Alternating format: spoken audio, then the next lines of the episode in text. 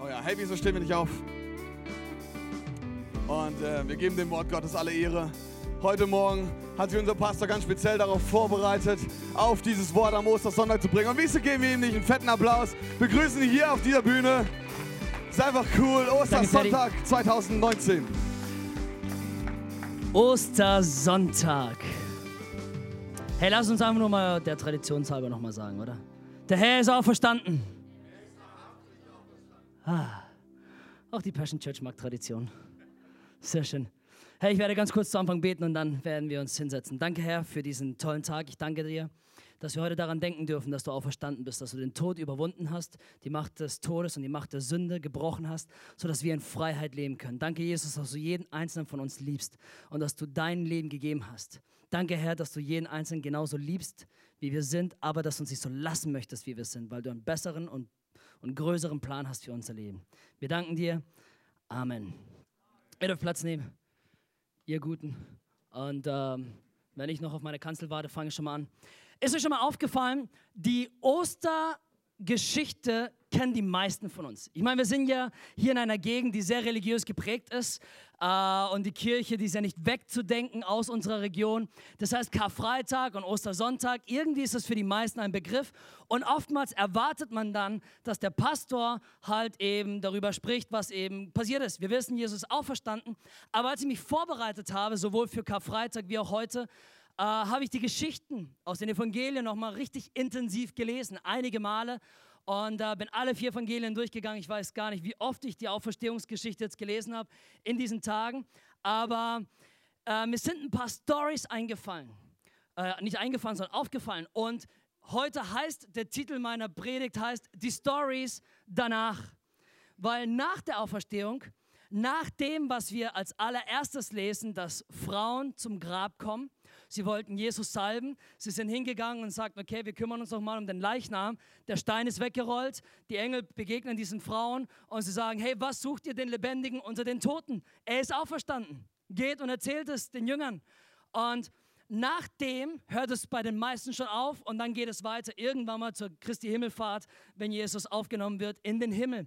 Aber in dieser Zeit, wo Jesus auferstanden ist, bis zur Christi Himmelfahrt, passieren einige interessante Stories, wo Jesus den Menschen auf eine ganz besondere Art und Weise begegnet. Und darüber möchte ich heute sprechen. Die Stories danach. So die erste Story. Die erste Story ist, wie ich schon angedeutet habe, Frauen kommen zum Grab. das war damals ein größeres Problem, als das es heute wäre. Ähm, aber damals war es tatsächlich so, dass Frauen halt etwas weniger angesehen waren. Und interessant, ich finde es ein unglaublich schönes Bild, was die Bibel hier malt, dass es Frauen waren, die als erstes gesehen haben, dass das Grab leer ist.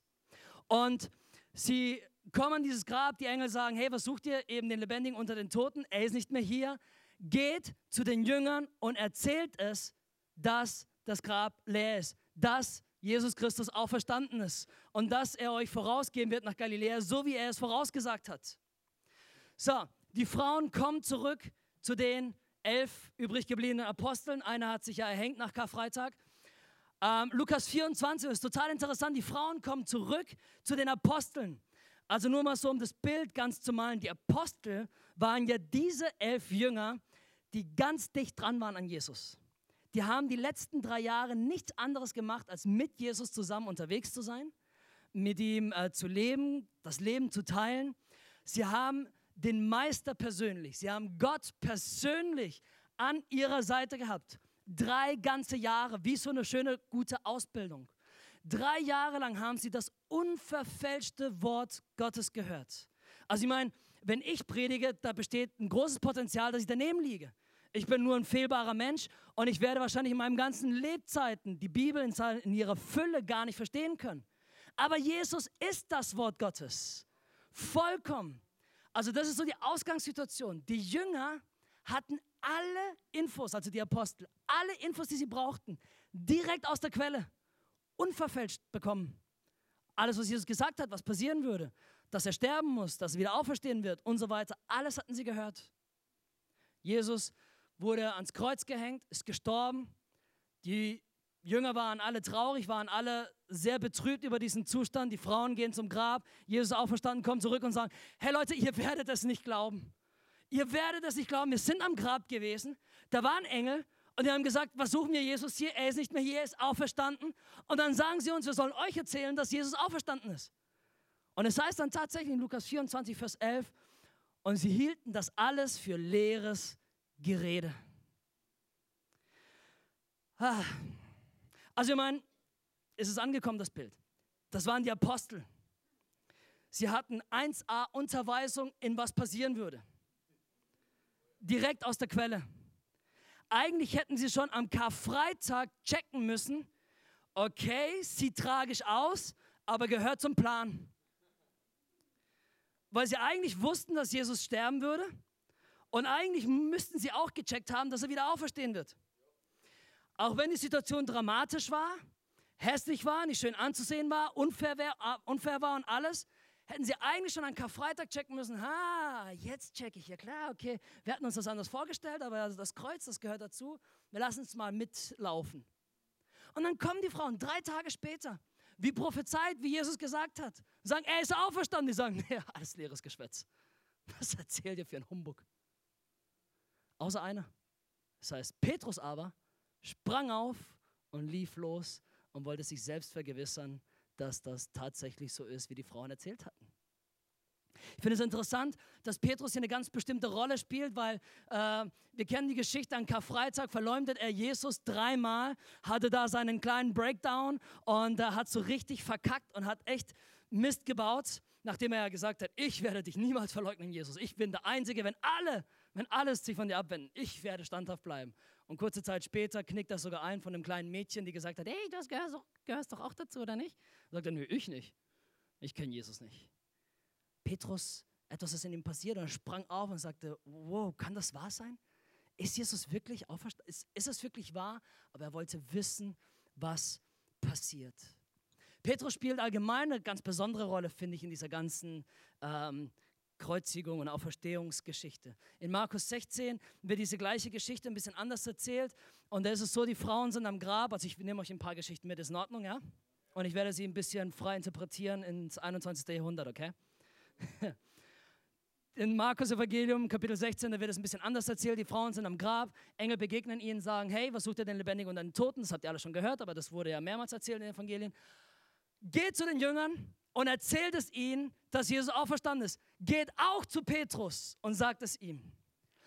Das ist so cool, weil Jesus, ich meine, der hätte allen Grund dazu gehabt, seinen Engeln zu befehlen, zu sagen, die sollen zu den Jüngern gehen, aber nee, lass mal Petrus außen vor. Der Vollpfosten, der hat mich vor drei Tagen sowas von hängen lassen. Also wirklich, es geht mal gar nicht. Also er hat gesagt, er wird niemals mich hängen lassen. Und, und, und kaum, kaum kurz danach verleugnet er mich. Dreimal sogar. Obwohl ich ihn gewarnt hatte, dass es so passieren würde. Aber sagt, sag es auch Petrus, geh auch zu Petrus in seiner Schwachheit, derjenige, der unseren Heiland ähm, verleugnet hat. Geh zu ihm hin und erzähl ihm, dass ich auferstanden bin, dass ich lebendig bin und dass es wahr geworden ist, was ich gesagt habe, was passieren wird. Auch interessant, dass Petrus der Erste war, der Jesus persönlich gesehen hatte. Die Frauen hatten ja, äh, also der erste Mann, ne, die Frauen hatten Jesus dann irgendwann mal im Grab auch äh, gesehen in einer der Evangelien. Aber es heißt, dass Petrus der erste Apostel war, dem Jesus begegnet ist, persönlich. Wie cool ist das, dass Jesus, obwohl er allen Grund gehabt hätte, sauer zu sein und irgendwie so, nee, weißt du was, ich treffe mich zuerst mit den anderen zehn, weil du, pff, nee, echt voll keinen Bock mit dir abzuhängen, ja. Also die anderen, die waren immerhin noch klüger und besser und die haben immerhin nicht aktiv mich verleugnet. Die sind nur weggerannt. Aber er begegnete Petrus als erstes. Zeigte ihm, ich bin auferstanden. Sagte, hey, es ist wahr, was du gehört hast. Es ist wahr, was berichtet worden ist und es ist vor allem wahr, was ich gesagt habe, was passieren würde. Eine andere Story danach ist die Story von Thomas. Thomas, auch einer der Apostel, ja, ähm, First Class Teaching, das heißt, er wusste genau, was passieren würde, müsste eigentlich alles gerafft haben. Die Frauen waren da, das Gerücht, dass Jesus auferstanden ist, verbreitet sich langsam aber sicher in Jerusalem und Umland. Und ähm, da heißt es dann in, ähm, in äh, Johannes 20, äh, im 20. Kapitel, ist es dann so, dass Jesus zehn der elf Aposteln begegnet in einem Raum. Thomas war nicht da, entweder einkaufen oder bei seiner Familie, hat vielleicht irgendeinen Brunch gehabt oder sonst was. Aber Jesus begegnet zehn der Apostel. Thomas war nicht da. Und die Apostel so, what up? Ohne Witz, Mann, ist das cool, Jesus, du bist auferstanden, wir können es nicht glauben. Wow, wir hätten überhaupt nicht damit gerechnet. Und das ist alles wahr geworden, was du gesagt hast. Und du lebst. Das ist so cool, wir müssen nicht mehr traurig sein, wir können jetzt endlich fröhlich sein. Oh, das ist so toll, dass du da bist. Jesus geht wieder weg, Thomas kommt in den Raum rein. Und die Apostel sagen, du wirst es nicht glauben, Thomas, Jesus war gerade da, der ist auferstanden, es ist wirklich wahr, wir haben ihn gesehen, wir konnten ihn anfassen, es ist echt, er ist da. Und Thomas sagt, äh, nö Mann, ich glaube erst, wenn ich meine Hände in seine Wunden legen kann und wenn ich ihn anfassen kann.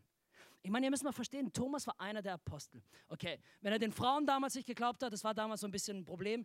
Okay, von mir aus, ja. Aber dass er dann den anderen zehn Aposteln, seinen engsten Freunden, die, die alles gemeinsam durch dick und dünn gegangen sind, drei Jahre lang, dass er sagt, nee Mann, was habt ihr heute geraucht? Was habt ihr alle die ganze Zeit von diesem Jesus, dass er auferstanden ist? Ich glaube es erst, wenn ich es persönlich sehe. Acht Tage später passiert genau das. Sie sind wieder zusammen, mit Thomas diesmal, Gott sei Dank. Jesus kommt in diesen Raum auf eine magische Art und Weise, weil die Tür war verschlossen. Er kommt hin und das Erste, was er macht, ist, er geht zu Thomas hin und sagt, fass meine Wunden an. Vergewisser dich, dass ich echt bin. Vergewisser dich, dass ich auferstanden bin. Vergewisser dich, dass ich aus Fleisch und Blut bin und dass du mich anfassen kannst, dass du spüren kannst und dass du erkennen kannst, dass es wahr ist es ist wahr, ich bin auferstanden und es ist so, wie ich es gesagt habe. Die letzte Story, die ich heute erzählen möchte, sind zwei Jünger, weil Jesus hatte ja viele Jünger, nicht nur die elf äh, bzw. zwölf Apostel, sondern es waren ja einige hundert Leute, die ihm nachgefolgt sind zu dieser Zeit schon. Und zwei von ihnen, sie waren auf dem Weg nach Emmaus, heißt es in äh, Lukas 24. Und ähm, plötzlich tritt Jesus hinzu. Und sie waren halt gerade so am Erzählen, was für eine Aufregung. Boah, war das Wochenende heftig, Mann. Boah, wir sind einfach eigentlich nur zum, äh, zum Passa hingegangen und auf einmal geht hier voll die Post ab in Jerusalem. Und Jesus sagt, äh, was, was, was genau ist abgegangen? Sagen, wie jetzt, bist du der Einzige, der es nicht mitbekommen hat, was abgeht? Meine, wie cool ist das? Oder Jesus fragt, was, was geht ab? Ja, voll cool, oder? Und sie erzählten ihm alles und sagten, hey, da gab es diesen Jesus. Und dieser Jesus, wir dachten eigentlich alle, dass er der Messias ist. Aber auf einmal hängt er am Kreuz und ist gestorben. Und irgendwie dachten wir, er kommt, um Israel zu befreien. Aber das ist nicht passiert. Jetzt ist er tot. Und tragischerweise geht er noch weiter. Das Grab ist leer. Und ein paar Frauen sagen, dass er auferstanden ist. Und irgendwie ist die ganze Stadt in Aufruhr. Hast du es nicht mitbekommen? Jesus sagt, nö. Weiß ich nicht, ob er es gesagt hat, aber wie cool diese Interaktion. Und es ist interessant, dass es Jünger Jesu waren. Sie waren Jesus nachgefolgt. Sie kannten Jesus. Also sie wussten, wie er aussieht, sie wussten, wie er redet, sie wussten, wer er ist. Sie sind ihm nachgefolgt und Jesus läuft mit ihnen einige, einige Kilometer zusammen und erzählt ihnen alles von der Bibel, von den Propheten und, und fängt an, alles wieder zusammenzupacken, zu sagen, hey, ich erkläre euch nochmal, dass es alles so wahr ist und dass es alles so stimmt und dass alles eine Ordnung hat und dass alles so richtig ist. Und die Geschichte endet damit, dass sie gemeinsam Abendessen und als Jesus dann wieder die Symbolik auspackt, er bricht das Brot und segnet das Brot und segnet den Kelch mit dem Wein. Auf einmal heißt es, gingen ihnen die Augen auf und sie erkannten, dass Jesus war so, wow, unglaublich, Jesus, wow. Wir wussten es die ganze Zeit. Nein, sie waren total geflasht. Sie sagten, wow, das ist, es ist wahr, du bist auferstanden. Das ist ja der Knaller. Jesus, so gut, es ist wahr. Und dann heißt es, dass er plötzlich verschwand und sie Jesus nicht mehr sah. Wie cool ist das? Ich meine, Jesus war der erste und einzige Mensch, der sie beamen konnte. Ähm, was für eine Hammer-Story. Und danach heißt es, dass äh, dieser Kleopas, wir kennen den Namen von einem von den zwei Jüngern, dass Kleopas und sein Freund, dass sie dann sagten, boah, war das nicht so, als wir unterwegs waren mit Jesus und er uns alles erzählte, dass es so war, als ob unsere Herzen in Flammen standen? Was für eine tolle Story. Was für eine tolle Story. Und was mich am meisten begeistert hat dieses Jahr in der Vorbereitung von Ostern, von diesem Wochenende, ist, dass Jesus uns wirklich begegnen möchte, da wo wir sind. Diese Stories zeigen mir, dass, obwohl sie allen Grund gehabt hätten, alles zu wissen, sie hatten alle Infos, die sie, die sie brauchten, um das ganze Bild zu erkennen und, und zu verstehen, waren die so neben der Spur, aber Jesus begegnete ihnen da, wo sie waren, jeder einzelne an seinen Ort, in seinen Problemen, mit seinen Zweifeln, mit seinen Ängsten. Jesus zeigte sich echt. Ich meine, es hätte ja gelangt, dass er auf irgendeinem, keine Ahnung, goldenen Esel fliegend mit Flügeln oder sonst was einmal so über Jerusalem fliegt so und sagt, ja, ich bin auferstanden. Der zweite Gottesdienst kriegt immer ein bisschen mehr Fantasie ab als der erste. Ihr habt es schon gemerkt, oder? Bin schon zu lange wach heute. Aber, aber Jesus ließ sich anfassen. Er ging den Leuten entgegen und sorgte dafür, dass sie sich selbst vergewissern konnten. Jesus, du bist auferstanden. Du bist auferstanden. Und Jesus wusste um die Schwäche der Menschheit. Schon an Karfreitag bin ich darauf eingegangen, dass obwohl Jesus von einem Schritt zum nächsten immer mehr alleine gelassen worden ist, bis an diesem Moment der vollkommenen Einsamkeit am Kreuz, wo selbst Gott sich abwenden musste von Jesus, weil die gesamte Sünde dieser Menschheit auf ihn lastete. Obwohl er alleine war, obwohl er die schlimmsten Momente durchmachen musste, hat er immer uns Menschen und unsere Schwachheit im Blick gehabt. Er hat immer gesagt, hey, ich weiß, ihr werdet das wahrscheinlich niemals ganz raffen. Ihr werdet wahrscheinlich nie ganz dahinter kommen, aber ich begegne euch da, wo ihr seid. Da, wo du jetzt gerade bist, da bin ich überzeugt, dass Jesus zu dir hinkommt und sagt, ich möchte dir begegnen, wo du bist. Und die größte Freiheit, die wir erleben können, ist, dass jemand genau für diese Schwäche stirbt. Dass jemand kommt und den Preis bezahlt für unsere Unzulänglichkeit den Preis bezahlt für all das, was wir nicht verstehen, für all das, was wir nicht können. Dass jemand da ist und sagt, hey, ich begegne euch, ich begegne dir da, wo du jetzt gerade bist. Und ich meine, wäre Jesus nur gestorben am Kreuz, wäre das schon mal eine ziemlich coole Sache gewesen. Dann wäre es so gewesen, dass halt die ganzen Sünden bis damals, also bis zu diesem Todestag Jesu, gezahlt worden wäre. Aber wir alle hätten echt Problem gehabt.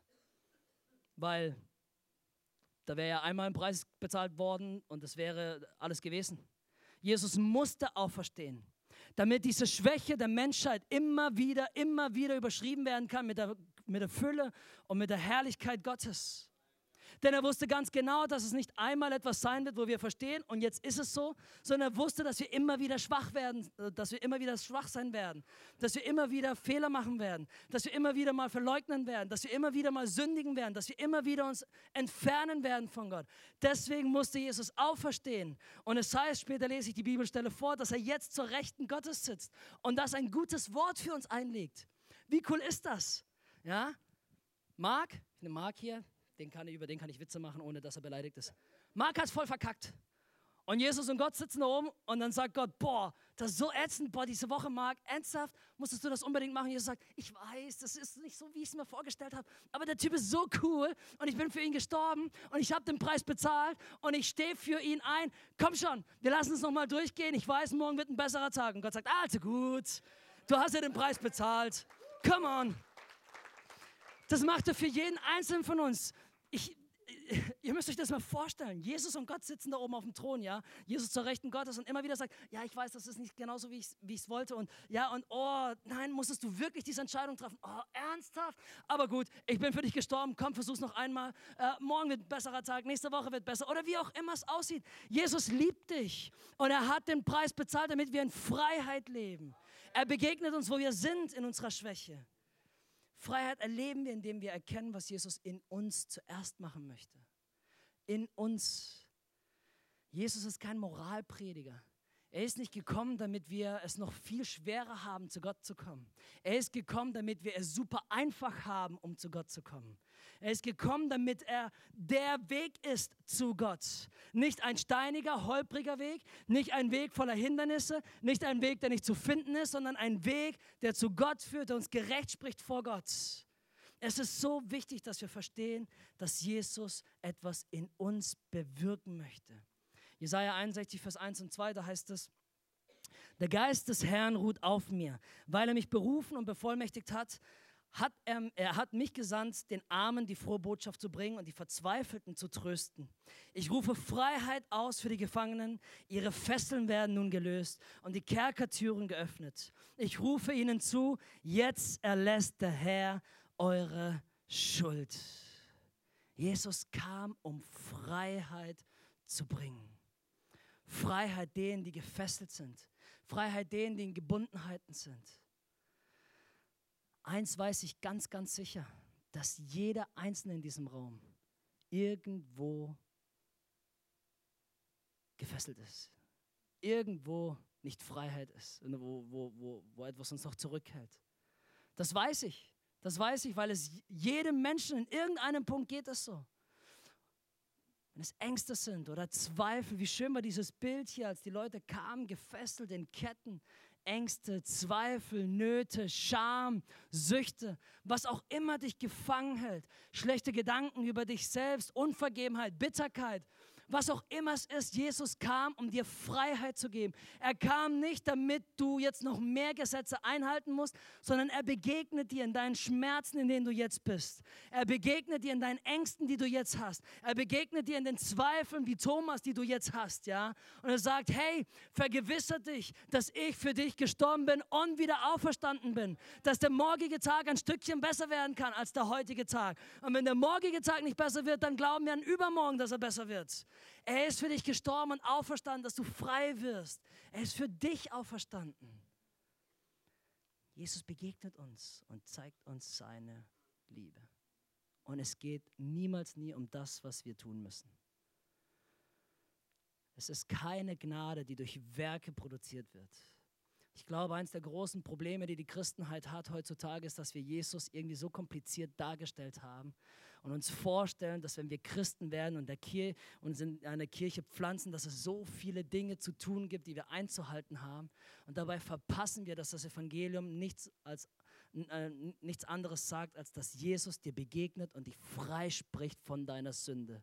Und dass diese Auferstehungskraft langsam, aber sicher ihr Werk in dir vollbringt.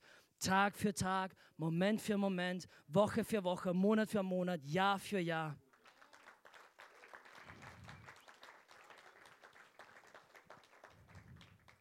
Jesus begegnet dir nicht in deiner starken Zeit.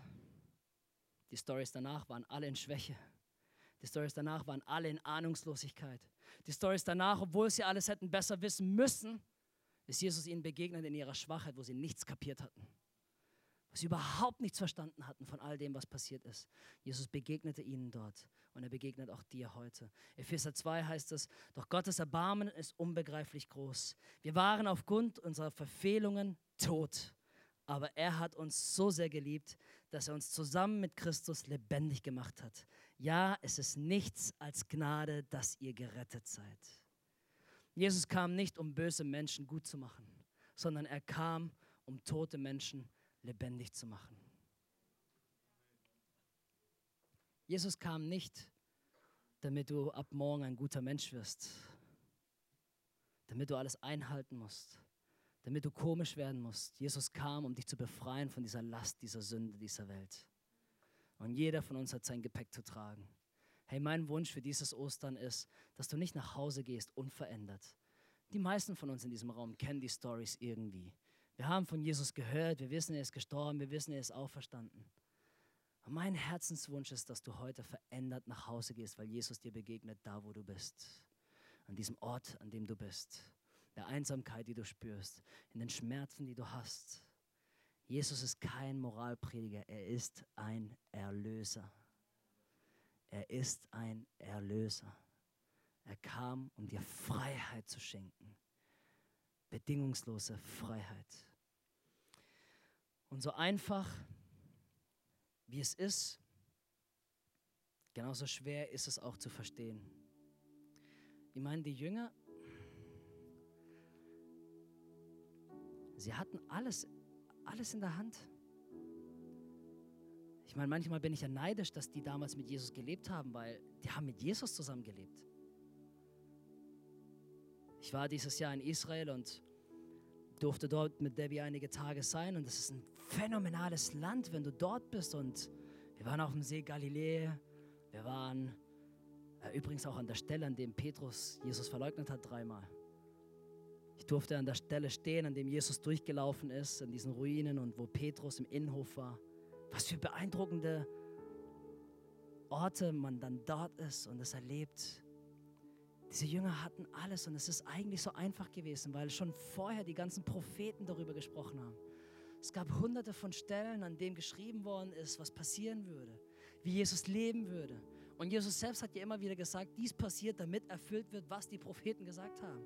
Also er hat ja den Leuten alles mit auf den Weg gegeben, aber dennoch war es irgendwie so, als ob sie Schuppen auf den Augen hatten, nicht erkannten, was Jesus ist. Ich glaube wirklich, dass es das große Problem ist, ist, dass wir denken, wir müssen etwas leisten. Wir müssten irgendwie uns verändern. Wir, wir, wir können Jesus folgen, wenn wir ja nur gut genug werden. Wir können Christen werden und regelmäßig in die Kirche kommen, wenn wir ja ein bisschen ein besseres Leben leben als die anderen.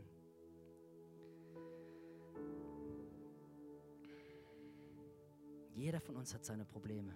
Jeder von uns hat irgendwo seine Gebundenheiten. Aber wir sind Profis darin geworden, das zu verstecken. Fassaden aufzubauen. Es den Leuten nicht zu erzählen. Manchmal kommen diese Schwächen raus und jeder merkt das, aber keiner spricht es an. Wir sind Profis darin geworden. All diese Dinge, all diese Gebundenheiten, all diese Momente, die uns fertig machen, die uns nachts wach halten, von denen wir uns wünschen, dass sie verschwinden. Seines Gedankens, sei es Scham, Vergebung oder Unvergebenheit, Bitterkeit. Jesus kam, begegnet dir dort und sagt, hey, ich bin auferstanden, vergewissere dich, dass ich echt bin.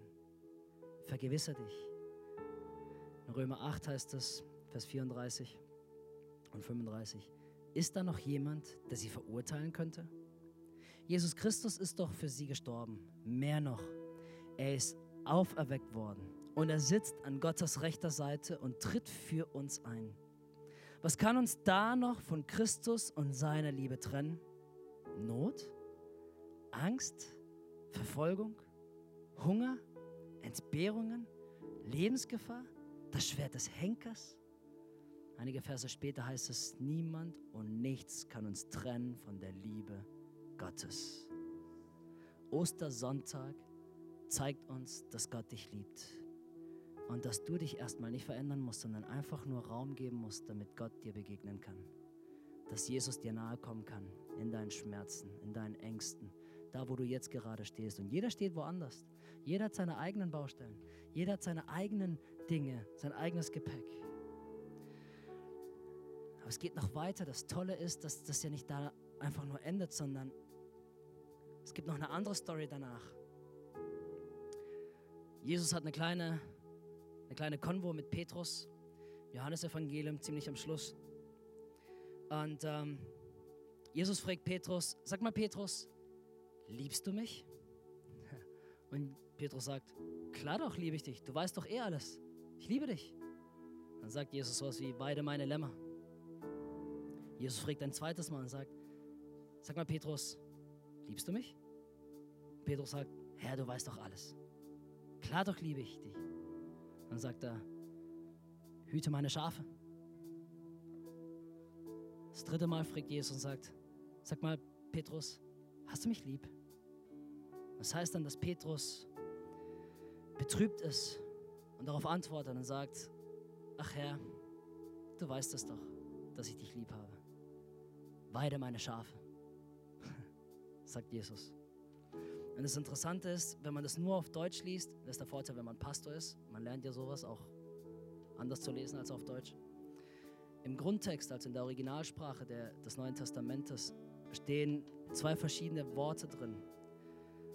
Im Griechischen gibt es drei Worte für das Wort Liebe. Wir kennen nur das Wort Liebe, aber im griechischen Grundtext stehen zwei verschiedene Worte da. Die ersten zwei Male fragt Jesus, sag mal, agapest du mich?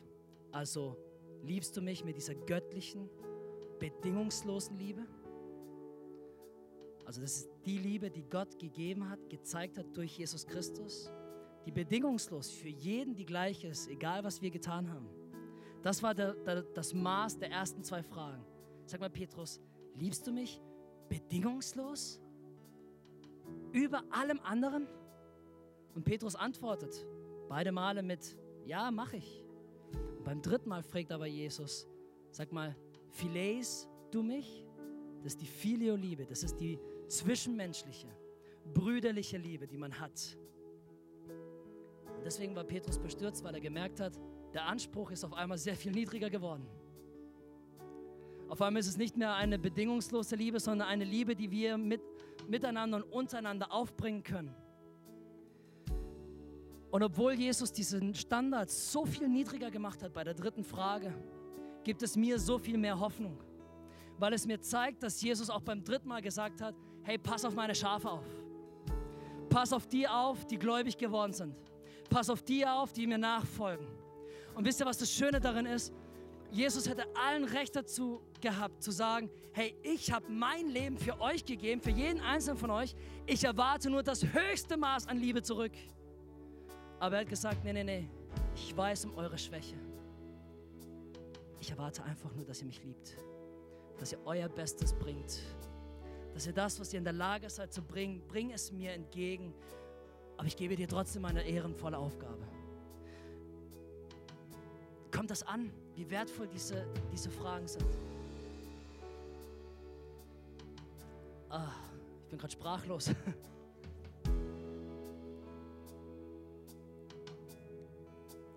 Jesus wollte nicht, dass wir perfekte Menschen sind. Er wollte einfach nur, dass wir dranbleiben, an ihm dranbleiben. Und dass wir erkennen, deswegen muss er auferstehen, weil wir immer wieder schwach werden werden, sein werden. Weil wir immer wieder unsere Probleme haben werden. Weil wir immer wieder in die Falle dieser Sünde geraten werden. Weil wir immer wieder unsere Pakete mit an Bord bringen. Und Jesus sagte, hey, bleib einfach dran. Hör einfach nicht auf, mich zu lieben.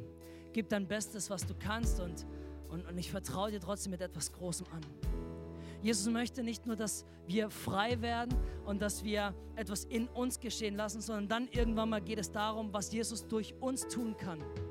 Und ich sage es immer wieder, vollkommen egal, wie tragisch deine Geschichte ist, vollkommen egal, wie schlimm du dich fühlst, wie schlecht du dich fühlst, vollkommen egal, was du in deiner Vergangenheit getan hast oder was dir in deiner Vergangenheit angetan wurde. Deine Geschichte zählt im Königreich Gottes. Ich sage es immer wieder, wenn wir nur perfekte Leben hätten, was für ein Zeugnis könnten wir der Welt geben, dass Jesus lebt? Nichts. Ratet mal was, die ganze Menschheit hat ein Problem mit der Sünde. Die ganze Menschheit leidet unter dieser Trennung von Gott. Deswegen braucht es so viele verschiedene Menschen, die hier versammelt sind in diesem Raum. Deswegen braucht es so viele verschiedene Geschichten, damit deine Geschichte mit jemand anders sich verbinden kann, der genau das Gleiche erlebt hat dann wird es kraftvoll, wenn du sagst, hey, ich bin ein kleines bisschen besser geworden, aber noch nicht ganz so gut, aber ich bin auf dem Weg. Ich liebe Jesus und ja, jeder Tag wird ein bisschen besser. Glaubt mir, das Einzige, was zählt, ist, dass wir irgendwann mal zurückschauen und sagen, hey, diese Probleme habe ich unter Kontrolle, ich habe ein paar andere, aber ist egal, ich bin auf dem Weg, ich bin auf dem Weg, ich folge Jesus, ich liebe ihn, ich gehe ihm hinterher und Gott vertraut ihm mit etwas Großem an. Diese Auferstehungskraft, sie ist da, damit wir durchbrechen können. Raus aus dieser Gefangenschaft, raus aus dem, was dich gebunden hält. Es ist für dich, es ist deine Freiheit. Geh hier nicht raus unverändert. Jesus Christus ist für dich gestorben, für deine Freiheit.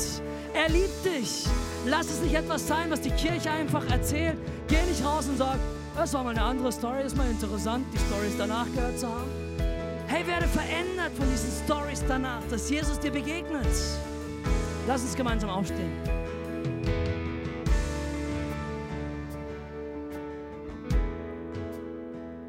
Lass uns ganz kurz einen Moment der Privatsphäre schaffen, indem wir alle die Augen zumachen. Von ganz vorne nach ganz hinten. Meine Frage ist, kennst du diesen Jesus?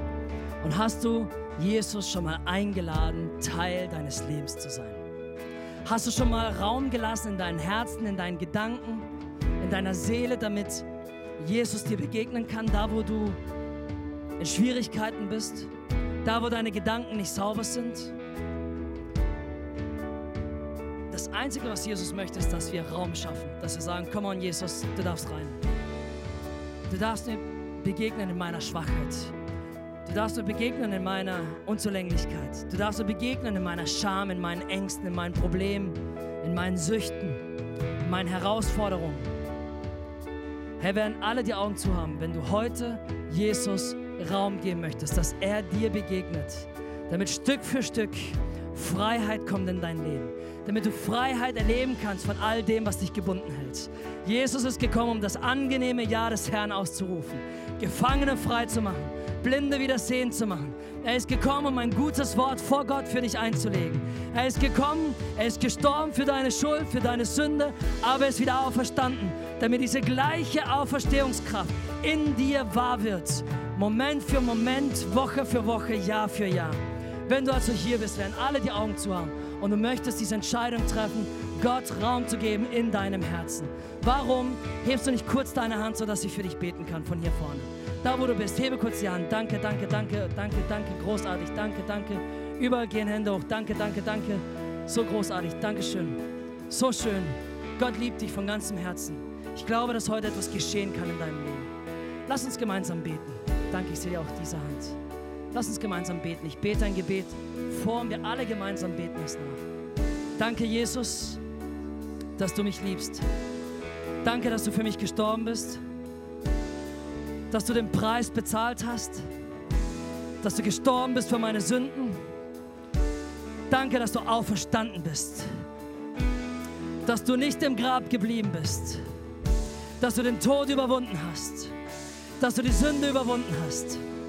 Danke, dass du mir begegnest. In meiner Schwachheit. Danke, dass du mich besser machst. Tag für Tag. Woche für Woche. Jahr für Jahr. Hilf mir für dich zu leben. Hilf mir dich zu lieben. Und die Menschen um mich herum. In Jesu Namen. Amen.